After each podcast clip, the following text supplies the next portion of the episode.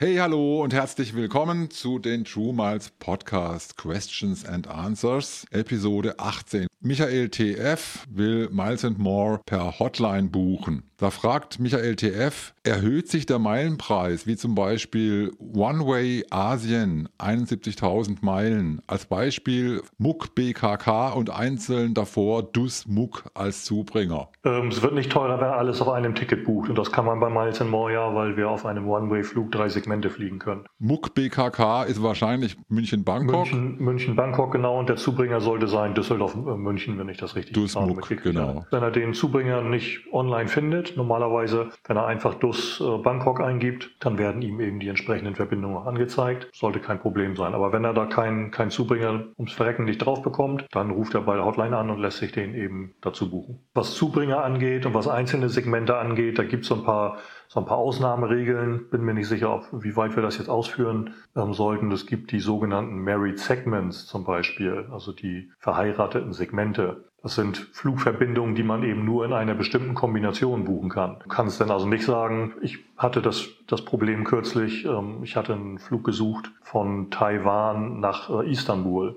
im Rahmen meines Review-Trips. Ne? Ich wollte ein bestimmtes Bordprodukt fliegen und eine bestimmte Airline und deshalb habe ich eben nach, nach Taiwan, Istanbul gesucht und habe Taiwan, Istanbul nicht gefunden, aber ich habe Osaka, Taiwan, Istanbul gefunden und dachte mir, okay, na, wenn das Langstreckensegment dabei ist, dann muss, da ja eine, muss es da eine Verfügbarkeit geben. Aber es war ums Verrecken nicht, nicht möglich, diese, ähm, dieses Langstreckensegment alleine zu buchen. Und das sind dann eben die sogenannten Married Segments. Das heißt, du hast zwei Segmente, die du nur in der Kombination buchen kannst, ob du willst oder nicht. Und ähm, das wollte ich nicht und damit war die Geschichte erledigt. Warum macht, warum macht Miles More das und oder andere Vielfliegerprogramme machen das mitunter auch? Weil sie eben mit bestimmten Verbindungen bestimmte Märkte bedienen wollen. Also das war offensichtlich eine Verbindung, die sich an den den japanischen Markt gerichtet hat. Ne, wer mhm. von Japan nach Türkei oder nach Europa will, für den war dann eben diese Verbindung. Und damit Japan eben mindestens eine solche Verbindung hat, wird dann gesagt, diese beiden Segmente lassen sich nicht aufsplitten, sondern die müssen zusammen gebucht werden, damit ja. also jemand aus Japan losfliegt. Von solchen Einzelheiten mal abgesehen, ist es halt grundsätzlich möglich, sich zumindest, wenn man ein Langstreckensegment gefunden hat und du brauchst noch einen Zubringer dazu, dann kannst du den, wenn du es online nicht hinkriegst, äh, rufst du die Hotline an und lässt den da dann drauf buchen. Ja, genau. Dazu passt auch die Frage von Gefahrengut, die wir unter unserem Star Alliance Video bekommen haben. Gefahrengut fragt, wie kann ich denn einen Zubringer kostenlos dazu buchen? Er will von Frankfurt nach Seattle und er will aber von Bremen starten. Kann ich den Zubringer von Bremen nach Frankfurt in dem Fall, kann ich den kostenlos dazu buchen? Grundsätzlich erstmal ja. Ich weiß jetzt gar nicht, wer da von, von der Lufthansa-Gruppe fliegt, ob das Lufthansa selbst ist oder ob die Eurowings Wings auf der Strecke haben, keine Ahnung. Aber grundsätzlich ist der Zubringer kostenlos. Ne? Also wenn du ein Langstreckensegment hast, dann kannst du einen Zubringer und einen Abbringer noch dazu buchen und das kostet das gleiche am Ende. Also in seinem Fall dann ja. 56.000 Meilen in der Business Class. Aber das habe ich noch richtig im Kopf, unbedingt über die Hotline. Sowas würde ich online buchen und ich habe auch noch nie den, den Fall gehabt, dass ich ein Langstreckensegment finde und ich dann den Zubringer nicht dazu bekomme. Ich habe immer das Problem okay. andersrum. Ne? Ich finde immer Hamburg-München, aber ich finde dann das, das Segment nach Bangkok nicht. Das ist ja immer die größere Schwierigkeit, ne? die Langstrecke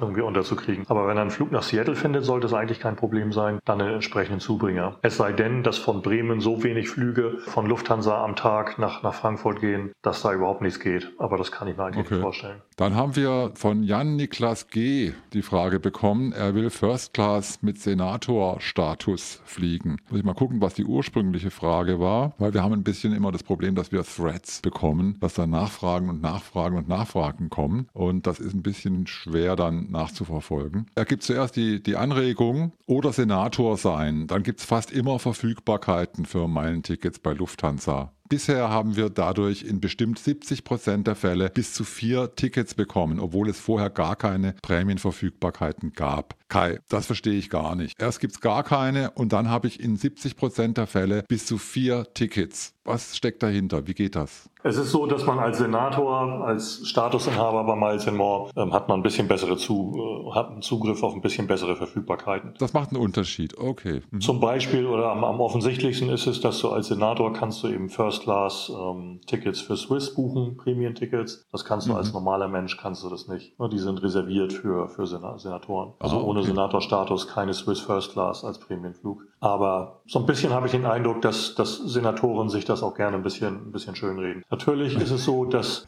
naja, man will ja irgendwie auch was für den Status haben, ne? oder was von dem, von dem Status haben. Ja, ja, klar. Ähm, es kann schon, das kann schon sein, dass die sich bei der Senatoren-Hotline, die haben eine eigene Hotline für, für Statusinhaber, ähm, dass die sich da ein bisschen mehr Mühe geben. Ne? Und oft ist es eben auch so, dass bestimmte Verfügbarkeiten gar nicht eingepflegt sind in die, in die Online-Suche, ähm, sodass du die tatsächlich nur telefonisch erfragen kannst. So, bestes mhm. Beispiel ist immer Air New Zealand. Ne? Air New Zealand wirst du so gut wie nie einen Business-Class-Flug ähm, in der Online-Suche finden. Nicht, weil es die nicht gibt, sondern weil die einfach von, von Miles More nicht eingepflegt werden. Und wenn man dann anruft und sagt, hier, ich habe aber woanders habe ich ein Segment gefunden in der Business Class, zum Beispiel bei United, könnt ihr mir das auch buchen, dann taucht das mitunter einfach so auf. Und okay. dann sagen sich, dann sagen diese Senatoren, das liegt eben daran, dass sie Senator sind, aber es hat einfach nur daran gelegen, dass sie bei der Hotline angerufen haben.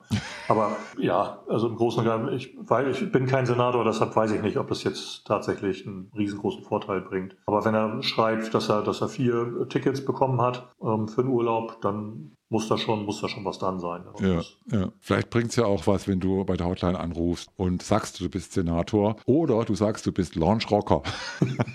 bei mir legen sie gleich wieder auf, wenn ich das erzähle. Das, das, das, das ist der, der Typ hier, der immer überall liegt. Das, herzlich willkommen, den, den, gleich, wieder, gleich wieder auflegen, raus aus der Leitung. Jetzt blockiert nur die Leitung. Nee, aber ähm, wie gesagt, es gibt für Senatoren gibt's eine eigene Senator-Hotline und da kannst du eben auch nur anrufen, wenn du Senator bist. Die gleichen das also über deine Servicekartennummer entsprechend ab. Und da gibt's dann auch einen besseren, besseren Service. Einfach auch, weil weniger Leute anrufen, ne? klar. Und dann hat Jan-Niklas G. noch eine Anregung. Was noch zu beachten gilt, ist, dass der First-Class-Check-In auch für Star Alliance Gold-Status-Inhaber, also auch Senatoren nutzbar ist, die nicht ins FCT kommen. FCT heißt First-Class-Terminal. First ich habe die Nachricht auch so gelesen und ich habe auch gelesen, dass, dass da drin stand ähm, Star Alliance Gold-Inhaber, aber es macht einfach keinen Sinn. Also das soll ja ein exklusiver Bereich für First-Class-Passagiere sein, den Star Alliance Gold Status, der gilt eben, das ist dann eben nicht nur, nicht nur der Senator bei, bei Miles More, sondern das ist der Goldstatus bei Turkish Airlines, der Goldstatus bei Life Miles, der Goldstatus, mhm. ich habe einen bei SAS, ich habe einen bei äh, Asiana Club und alle die, die da einen Goldstatus haben, und das ist gefühlt tatsächlich wirklich jeder, jeder hat heutzutage einen,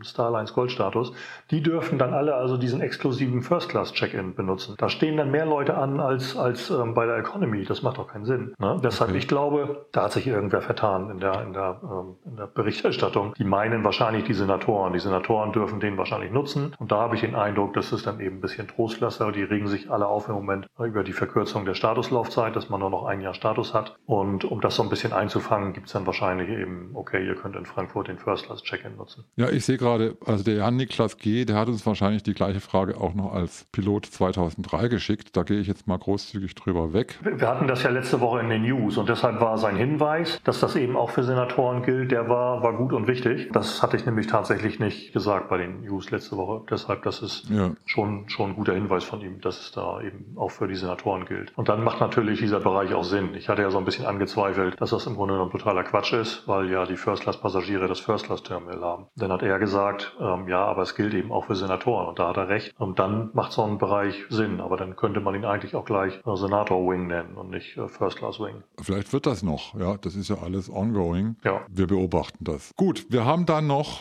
den lieben Jörg auf der Liste. Der hat einige Fragen gestellt. Ich gehe nur die, auf die letzte Frage von Jörg ein. Und zwar will er die Amex Gold auf die Amex Platinum upgraden. Was ist dabei zu beachten? Kai? Früher war das so, dass das ein ganz klassischer Fall war, wie man, wie man zweimal Willkommensbonus mitnimmt. Ne? Es geht ja bei den, bei den Amex-Karten immer darum, dass man diese Willkommensboni ein bisschen optimiert und sie mhm. dann abschließt, wenn sie eben besonders hoch sind und dann eben auch die Karten in einer Reihenfolge beantragt, dass man eben auch mehrere Boni mitnehmen kann. Und deshalb war so dieses, man fängt mit der Goldkarte an und nach kurzer Zeit äh, macht man dann Upgrade auf die Platinum und dann hat man zweimal den Willkommensbonus abgegrast. Ne? Das war ja gang, gang und gäbe, war da ein, der Einfluss, das Einmaleins des Meilensammeln sozusagen. Da ist jetzt MX so ein bisschen dazwischen gegrätscht und ähm, haben da neue Regeln aufgestellt. Upgrade geht weiterhin, Upgrade gibt sogar zusätzliche Punkte noch. Was der Jörg gefragt hatte, war vor allen Dingen, oder was er vorhatte, war, dass er dann eben die MX Gold kündigt, wenn er upgradet auf die Platinum. Und das ist nach den Regeln streng genommen nicht erlaubt. Er sagt, er hätte die Hotline angerufen und die hätten gesagt, das könnte man machen. Und ich habe diesen Fall mhm. auch schon mal von jemandem gehört. Ich würde mich aber trotzdem nicht darauf verlassen, was äh, Hotline-Mitarbeiter erzählen, sondern immer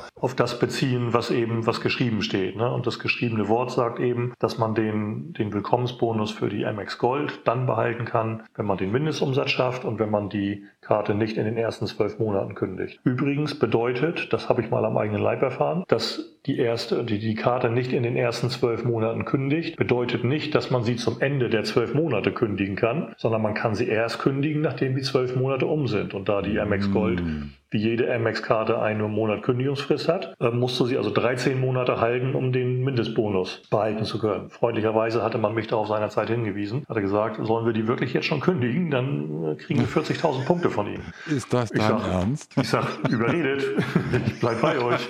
Und hab dann eben drei, der hat dann auch gleich die Kündigung für einen Monat später hat er dann schon eingepflegt, sodass ich das nicht nochmal irgendwie aussprechen musste. Der kennt da, das Spiel. Das, klar, kennen die das Spiel. Aber muss sich dann auch an die Spielregeln halten und muss die Karte auch zwölf Monate halten. Ich würde es ja. ich sie nicht kündigen vorher. Auch wenn mir jemand sagt, wenn du upgradest auf Platinum, dann ist das egal, dann wirst du die Punkte schon behalten können. Ne? Zumal wir ja auch gelernt haben in einer der letzten Episoden, nicht mal die Schufa hat was dagegen. Du kannst 1, 2, 3, 4, 5 Kreditkarten haben. Die Schufa ist happy. Hauptsache, du bezahlst deine Rechnungen. So, da haben wir noch eine Frage zum Abschluss und die ist aber ganz einfach und die geht schnell und kurz. Welche App Kai, benutzt du als Boarding Pass? Nimmst du immer noch Papier oder mit was winkst du beim Onboarding? Also Papier nutze ich nicht mehr, es sei denn, dass es dass es von Airlines mitunter gewünscht wird, ne, dass man die, dass mhm. man den ausgedruckt dabei haben muss. Ähm, ich benutze aber auch keine Apps, weil ansonsten hätte ich zu viele Apps auf dem Handy. Da wird man bekloppt. Ich habe Apps von den, von den Airlines, bei denen ich einen Status habe, damit ich die Statuskarte eben äh, habe und die gleich mhm. vorzeigen kann. Und ansonsten lasse ich mir den, den Boarding Pass mobil schicken. Ne? Also ich lasse mir den aufs Handy schicken, mache mir einen Screenshot mhm. für den Fall, dass mir das Handy gerade dann abkackt, wenn ich gerade beim, beim Check-in stehe. Aber Apps nutze ich, nutze ich da ansonsten nicht für. Damit ja. sind wir mit der Q&A-Runde schon durch für heute. Ganz herzlichen Dank wie immer fürs Zuschauen, fürs Zuhören. Und wenn du Fragen hast, du weißt schon, da unten gibt es die Kommentare. Da kannst du einen Kommentar reinschreiben. Noch lieber ist es uns fast, du schreibst uns eine Mail an mail at twomilspodcast.de mit allen Wünschen, Träumen, Feedback, allem, was dir einfällt. Und wenn uns was dazu einfällt, dann antworten wir darauf sogar. In diesem Sinne, bis zur nächsten Episode. Alle Grüße, ciao, ciao und vielen Dank an Kai.